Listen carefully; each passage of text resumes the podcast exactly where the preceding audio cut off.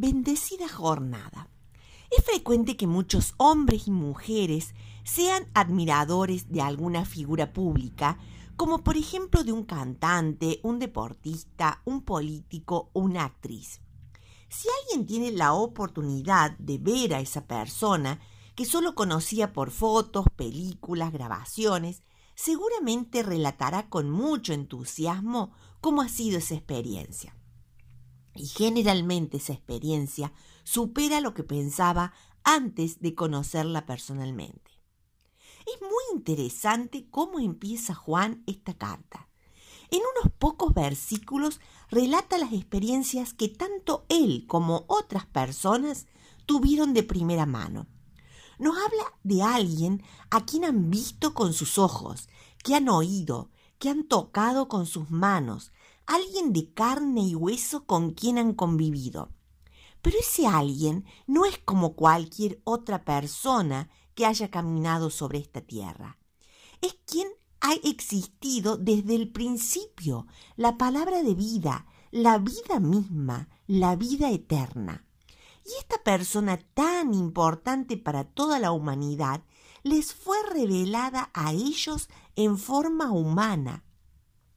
Obviamente que está hablando de Jesús, de quien Juan fue su seguidor.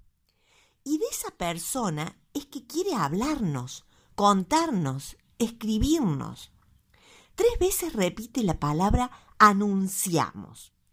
Ese anuncio es sobre alguien conocido, revelado, que cambió su vida y que puede cambiar la vida de muchas personas más. En los últimos dos versículos nos dice para qué nos anuncia todo esto. Para que los lectores originales y también nosotros tengamos comunión con Él y demás personas que tuvieron el privilegio de convivir con Jesús. Pero esa comunión es en realidad con Dios mismo. Y la última razón que da es para que podamos participar plenamente de la alegría de quienes estuvieron al lado de Jesús.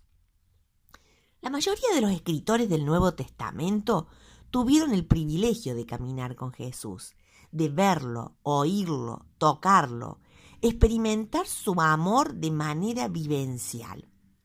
Aunque nosotros no tuvimos ese privilegio, contamos con sus testimonios apasionados para que también podamos sentir lo que ellos sintieron, podamos tener comunión con el Dios que está deseoso de revelarse a sí mismo y para que vivamos plenamente la alegría. Esto nos desafía a sentir al Dios de la vida que las páginas de la Biblia nos presentan.